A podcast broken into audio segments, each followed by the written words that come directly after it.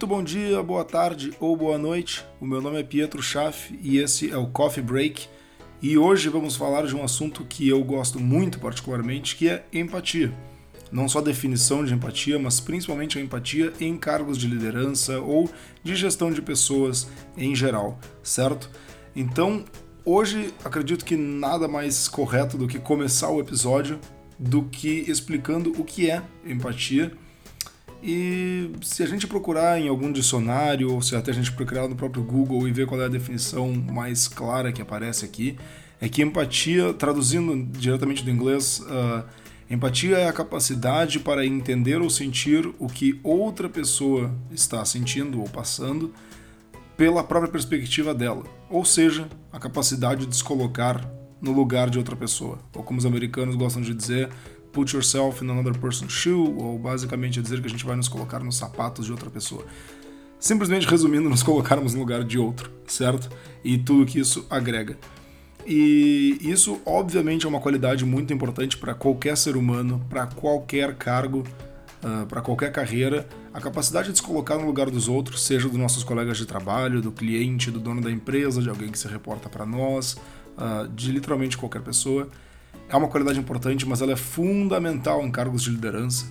Por quê? Porque os cargos de liderança, né, em sua grande maioria, eu não gosto nunca de usar a palavra todos ou nenhum, porque eu não gosto de ser absolutista, dizer alguma coisa que talvez vão achar algum exemplo que esteja errado, mas nesse caso especificamente eu posso, acho que com tranquilidade, dizer que quase todos ou muitos dos cargos de liderança precisam de empatia como uma qualidade fundamental. E por que que esse é o caso? Porque empatia lida com pessoas, né? É, porque liderança lida com pessoas, uh, em primeiro lugar, acima de tudo. Então, o que é mais importante na hora de lidar com pessoas do que saber se colocar no lugar delas? Eu acho que esse, na verdade, é o ponto de princípio. Né? Isso é uma, é uma qualidade que todo, deveria, que todo líder deveria ter, mas que também os que, aqueles que não a têm muito bem desenvolvida deveriam aspirar a ter para um ponto de princípio. Ah, eu gostaria de me tornar um líder vamos estudar um pouquinho de empatia e ver como que a gente consegue aumentar o nível de empatia ou uh, mesmo que já, que já muito ou sejamos, né, muito tenhamos empatia, vamos ver se a gente não consegue melhorar ainda mais e dar uma cuidada se realmente a gente está tendo o nível de empatia que a gente gostaria que tivessem conosco em todas as situações. Então eu listei aqui vários exemplos que eu gostaria de dar, de exemplos de, de, de ambiente de trabalho. E eu gostaria, inclusive, de começar com uma referência a uma pessoa, a um líder muito famoso que é um. Eu considero ele como meu guru pessoalmente. Eu não sou muito de ter gurus assim em geral, eu gosto muito de ler um pouco de tudo, estudar um pouco de tudo. Mas o Simon Sinek é um líder que ele fala muito sobre empatia, muito sobre a importância da relação com as pessoas, de ser humanos com seres humanos. Então, um assunto que vai ser muito recorrente aqui no podcast, com certeza vai ser assunto, vão ser, né, assuntos relacionados a relações humanas e a contato, empatia em geral. Então gostei muito de começar com esse tema. Uh, então Simon Sinek, procurem por ele, ele tem algumas obras como Infinite Game, uh, e o Simon Sinek ele sempre fala que líderes são pessoas que trabalham para as pessoas. E ele sempre diz que quando a gente vê um líder ou quando a gente vê um CEO, alguém num cargo muito alto, dizendo: Ah, a minha prioridade principal é o cliente. Ele diz que isso é mentira e eu vou dizer que concordo com isso, não que não se tenha uma importância com o cliente, mas porque muitas vezes esses cargos não têm tanto contato com o cliente. Quem realmente tem contato com o cliente são as pessoas que trabalham diretamente com ele, são os analistas, os engenheiros, no meu caso, né, dizendo de uma forma bem próxima à minha realidade. São os analistas de suporte, são os engenheiros de suporte, são as pessoas que estão trabalhando diretamente com o cliente e não sou eu. Eu, no meu cargo atualmente, eu atendo clientes em algumas ocasiões, em algumas escalations específicas, mas eu não lido com a maioria dos clientes. Então a minha prioridade é trabalhar para as pessoas que trabalham para as pessoas. Isso é uma coisa que o Simon Sinek diz bastante. Então, até vou ver se eu consigo colocar na descrição aqui de alguns vídeos ou compartilhar depois nas minhas redes sociais um vídeo que ele fala disso e é muito interessante, então recomendo.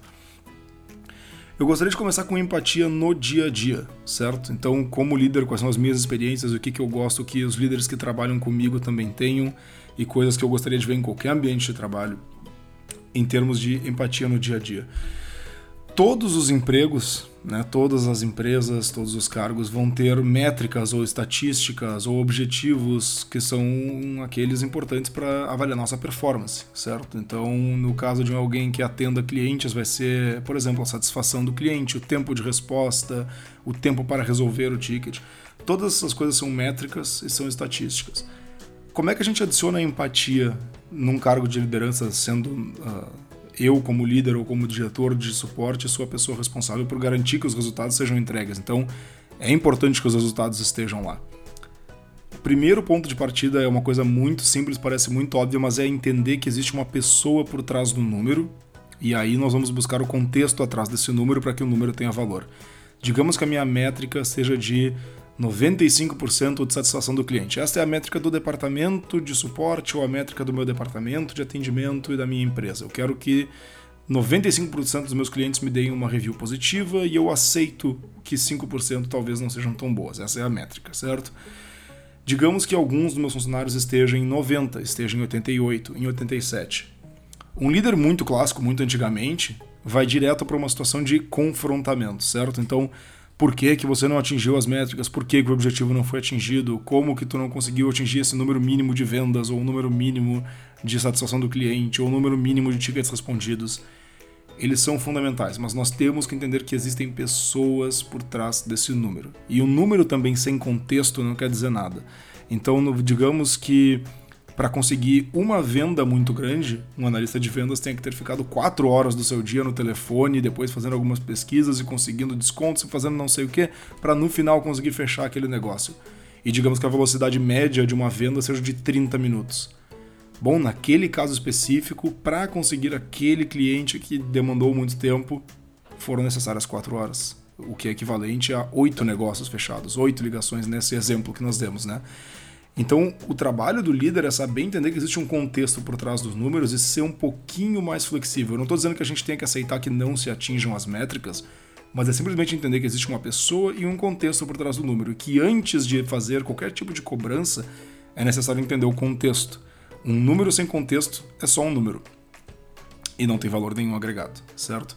Então, em métricas e estatísticas, é saber que, por exemplo, uma pessoa que está foi uma pessoa que sempre produz muito bem, ela produz sempre os 95% de satisfação do cliente e ela está fazendo consistentemente atingindo o resultado há quatro meses e daí em duas, três semanas seguidas ela não está atingindo, ela está abaixo. Isso me diz que talvez alguma coisa tenha acontecido com essa pessoa. E o trabalho do líder é entender exatamente isso e facilitar isso, remover essas, esses roadblocks, a gente chama essas pedras no caminho, para essa pessoa, certo?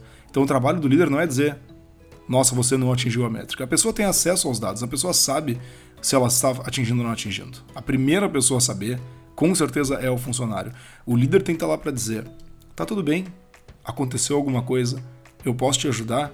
Aconteceu alguma coisa na tua vida pessoal? Se sim, não precisa me contar, mas tu gostaria de tirar um dia de folga de repente, uh, ou gostaria de descer agora para tomar um café, relaxar por uma, duas horinhas, depois voltar e tentar produzir 100%.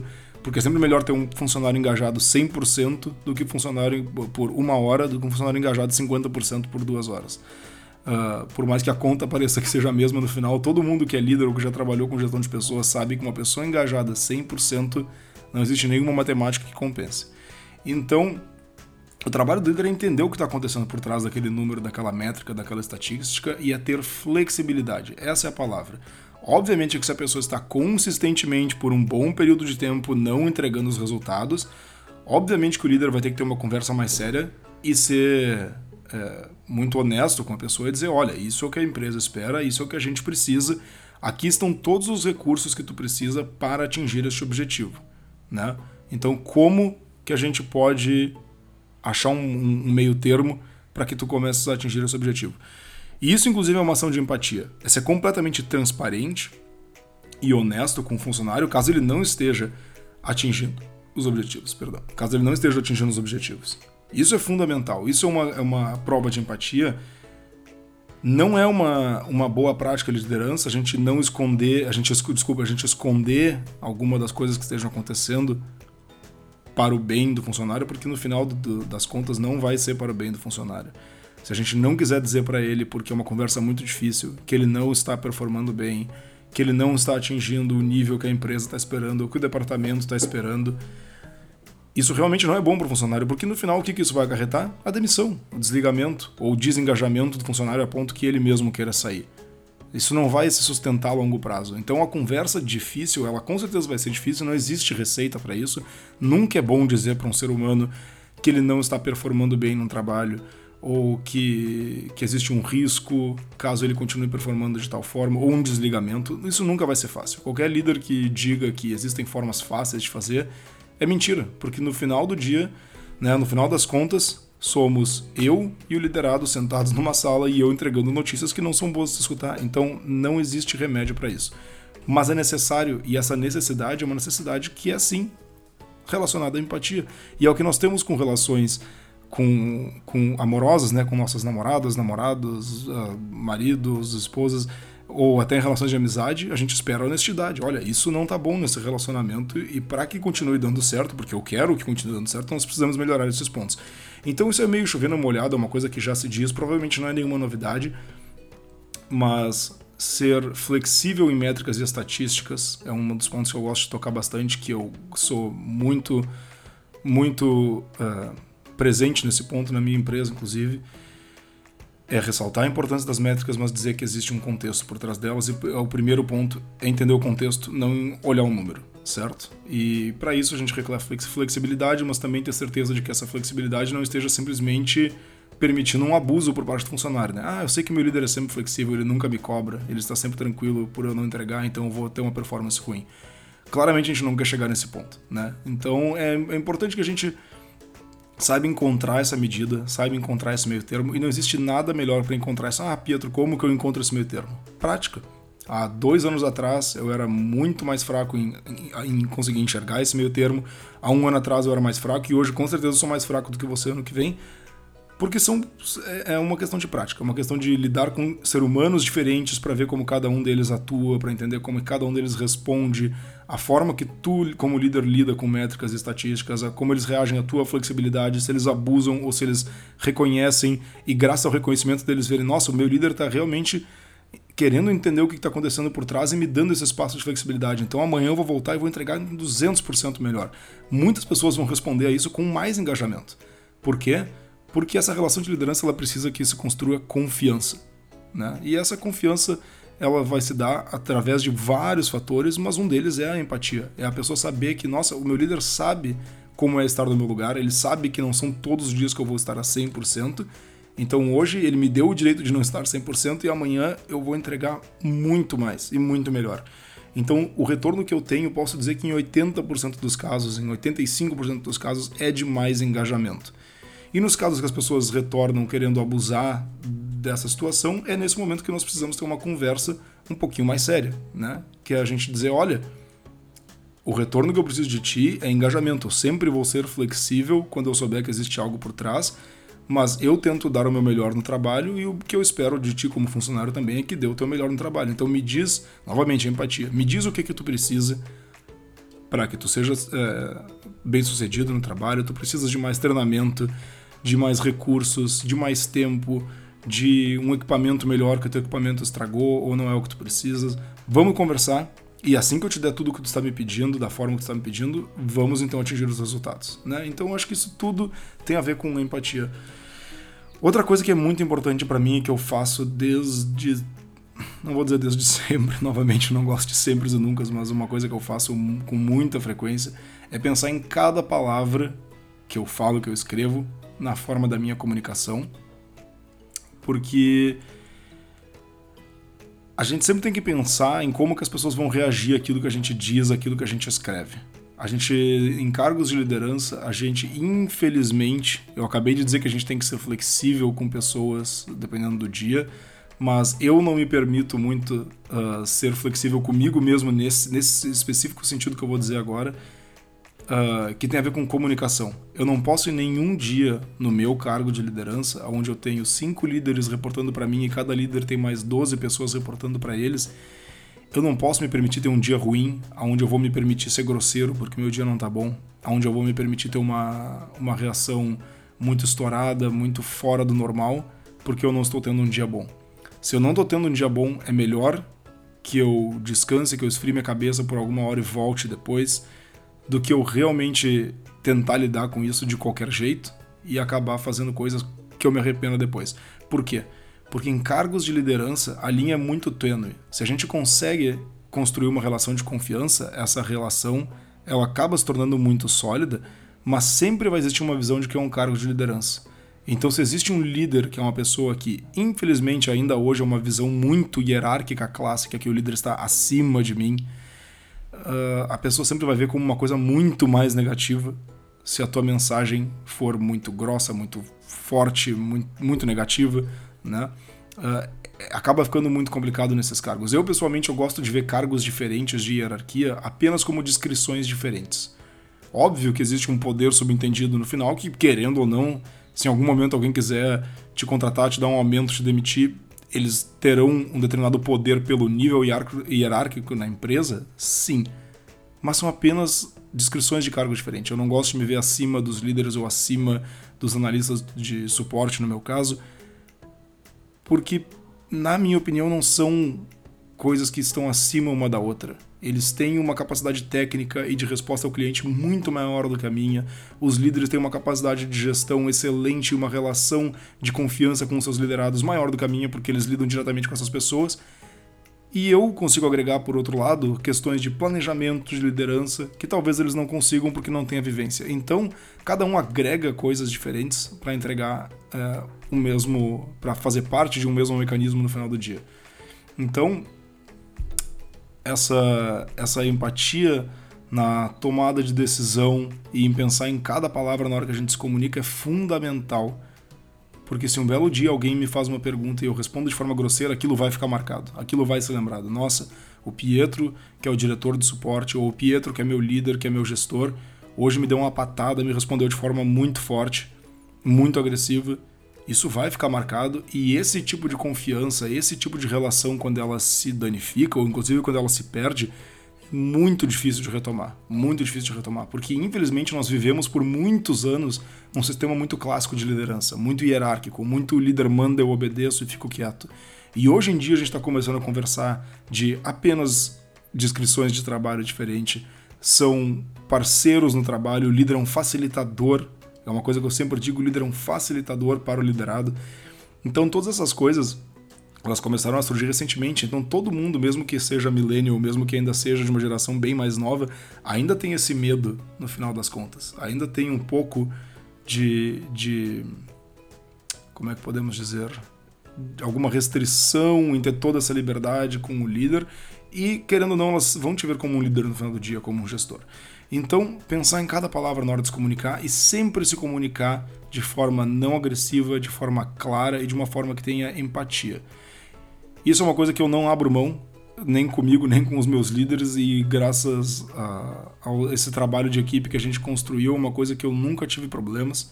Realmente, posso dizer nunca até esse momento, né? até esse momento nunca tivemos problemas, porque é fundamental que a comunicação seja perfeita entre líder e liderado para que a relação de confiança se construa e exista um conforto e exista uma tranquilidade na hora do liderado poder vir falar com o líder, porque se a, se a gente acaba criando uma, um bloqueio, uma restrição, um medo da pessoa realmente ser honesta com o liderado, a gente perde muita informação. A gente perde muita coisa que algum engenheiro, algum analista, alguma pessoa que reporte para o líder gostaria de dizer, mas não tem coragem. Porque eu não sei se o meu líder vai reagir de tal forma, se ele vai ficar brabo, se ele vai me tratar mal, então é melhor não dizer. Essa é a pior relação que se pode criar, porque se perde muita informação valiosa para a empresa quando isso acontece.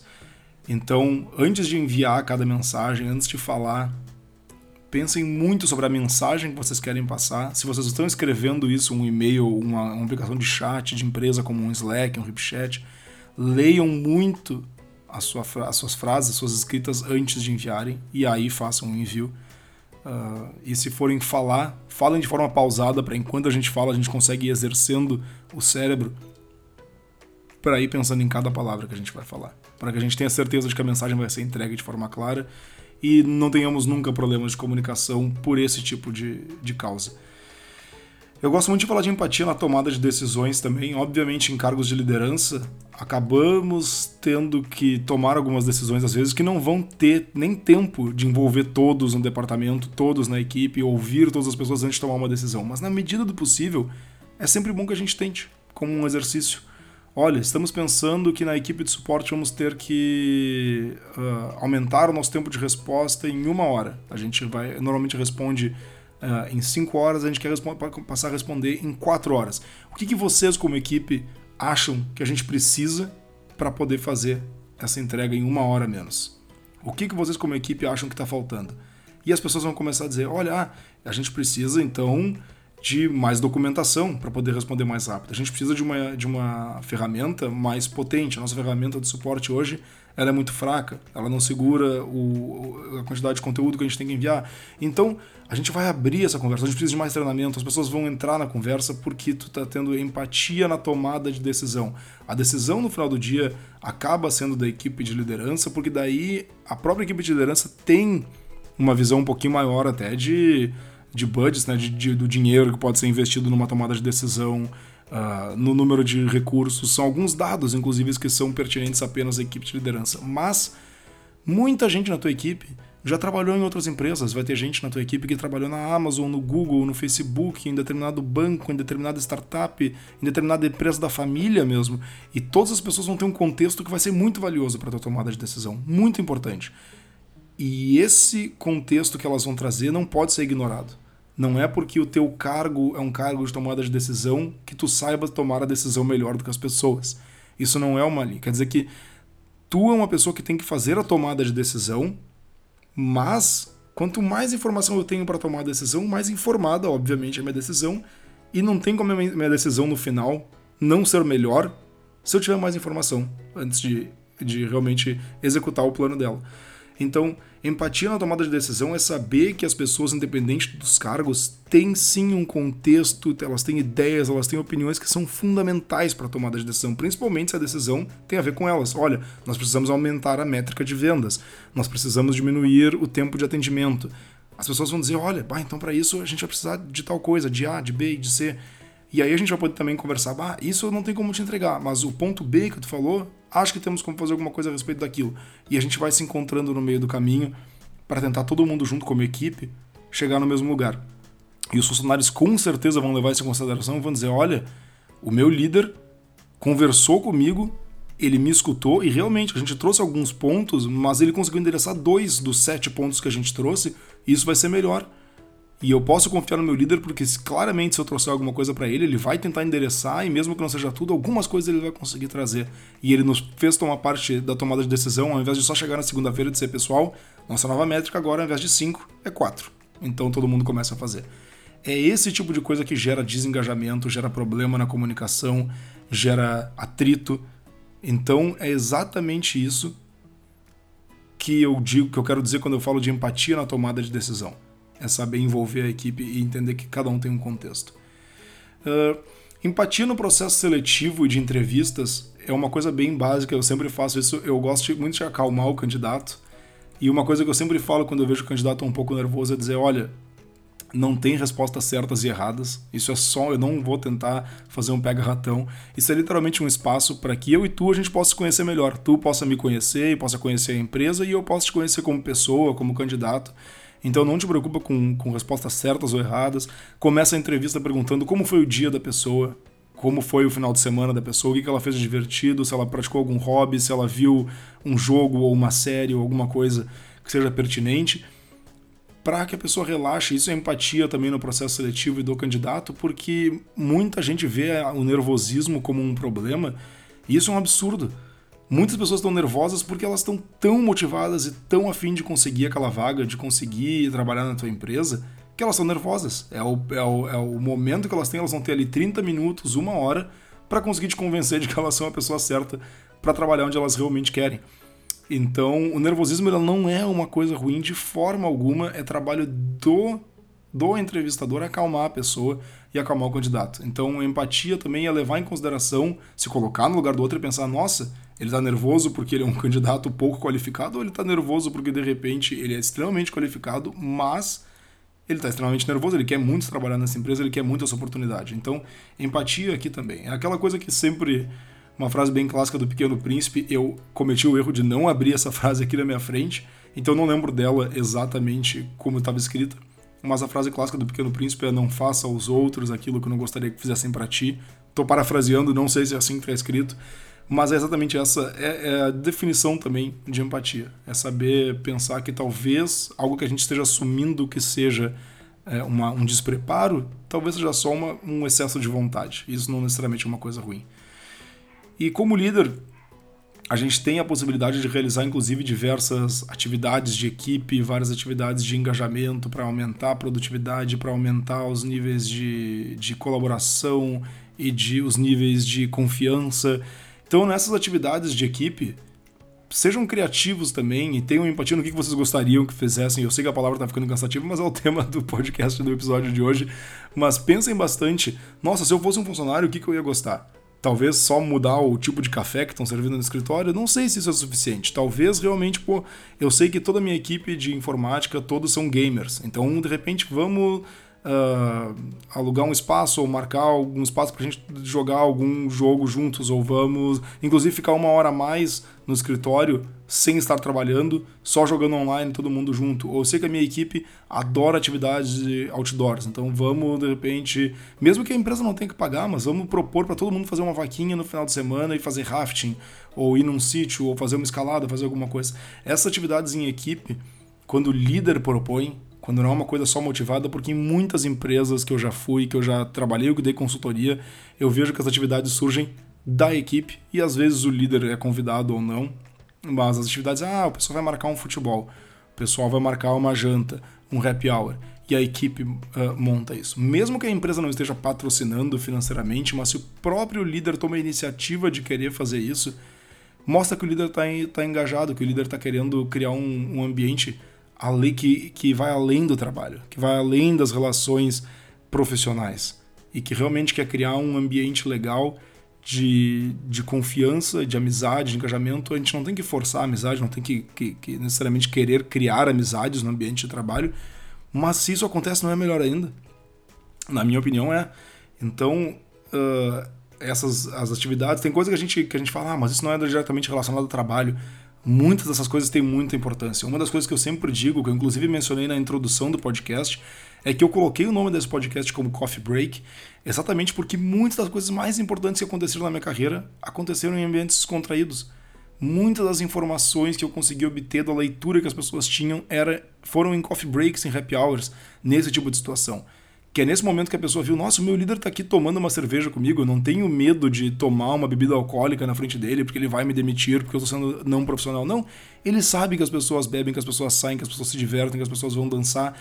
E o meu líder não tem nenhum problema com isso, ele só quer que eu seja um profissional engajado, então eu posso conversar com ele. E muita gente veio conversar comigo nesses espaços. Nossa, o Pietro está aqui realmente tomando uma conversa comigo, falando de futebol, falando de videogame, falando de livro, falando de série eu acho que eu posso dizer para ele que eu acho que tal coisa na empresa não tá muito legal, porque ele é uma pessoa que nem eu. E é exatamente essa naturalização das relações que, como eu disse antes, infelizmente se foi criada essa visão de hierarquia, se o meu líder está no ambiente, eu não posso fazer A e B, eu tenho medo de fazer isso pela impressão que vai causar. Infelizmente isso existe. E quando a gente naturaliza isso, essas atividades em equipe são fundamentais, tão fundamentais que me trouxeram muita experiência importante, a ponto do nome do meu podcast ser Coffee Break exatamente por esse motivo.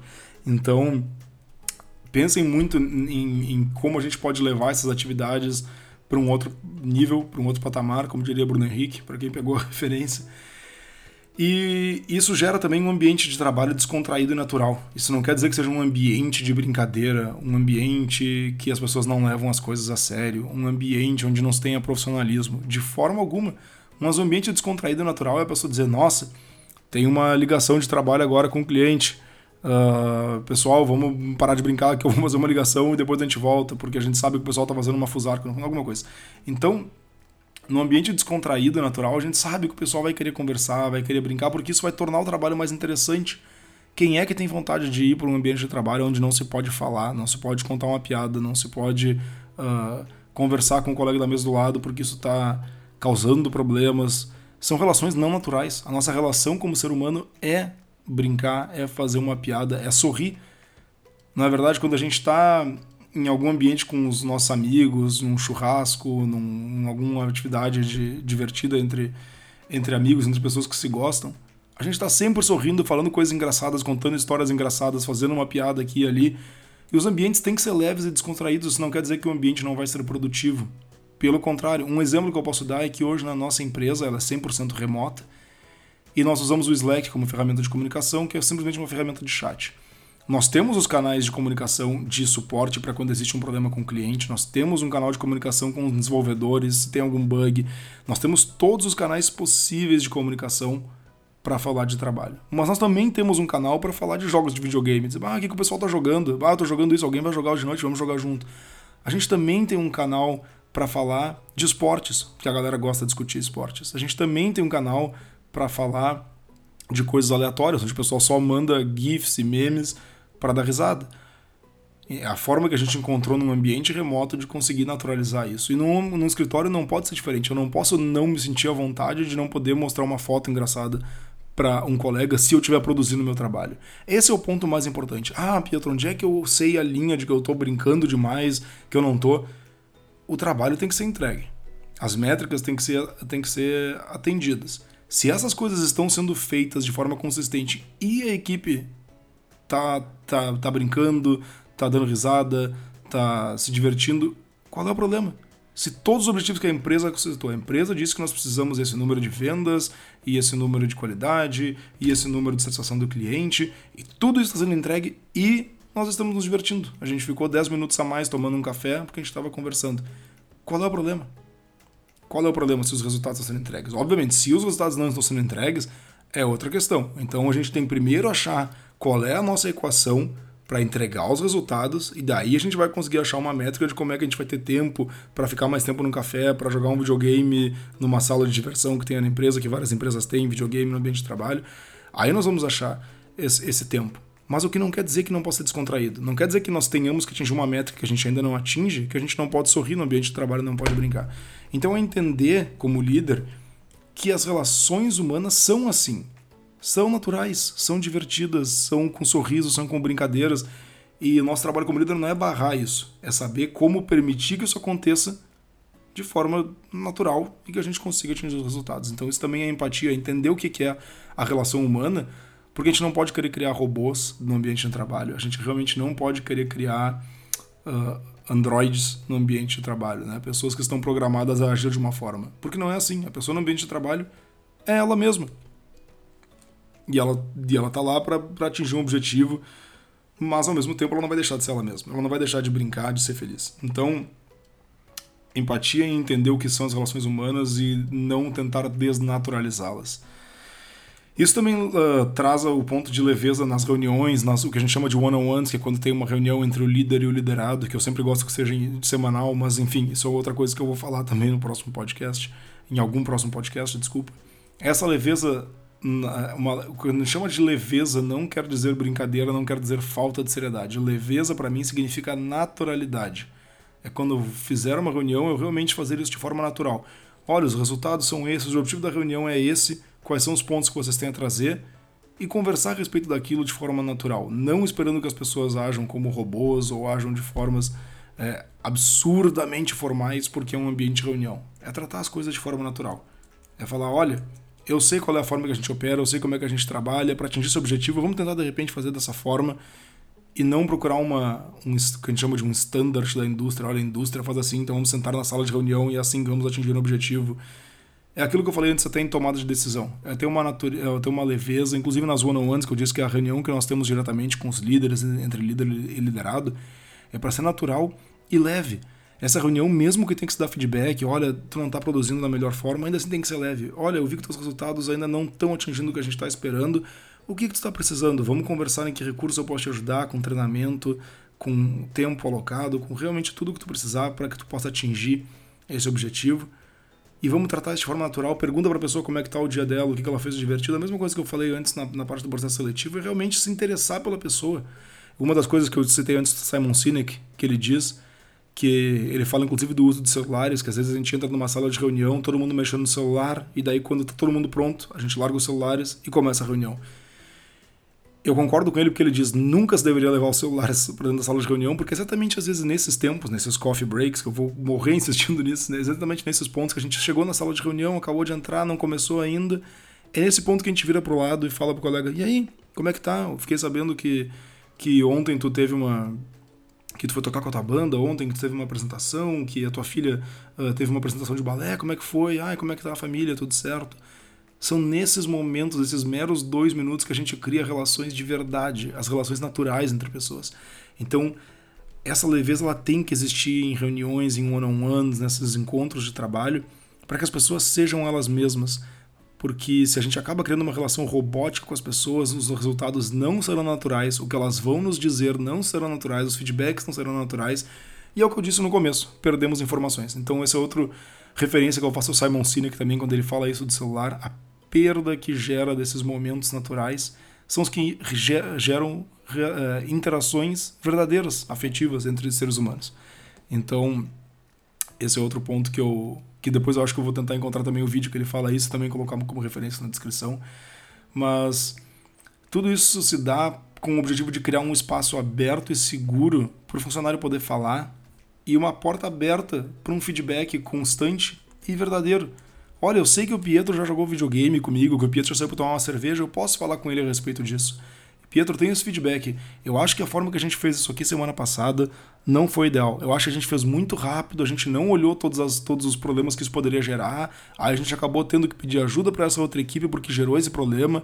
Cara, eu acho que da próxima vez que a gente for fazer, tem que ter mais cuidado, tem que fazer mais devagar. E essa, essa abertura só vai existir se existir confiança e se, se, se o funcionário sentir que essa porta vai estar aberta para ele poder falar. Essa criação desse espaço seguro. E isso não vai acontecer se não houver relações naturais. Se depois que ele me disser isso eu não perguntar, não, com certeza, concordo contigo, vou dar uma olhada e eu te retorno. E, cara, como é que foi tua semana? O que está acontecendo? Tá precisando de alguma ajuda? Tá tudo certo?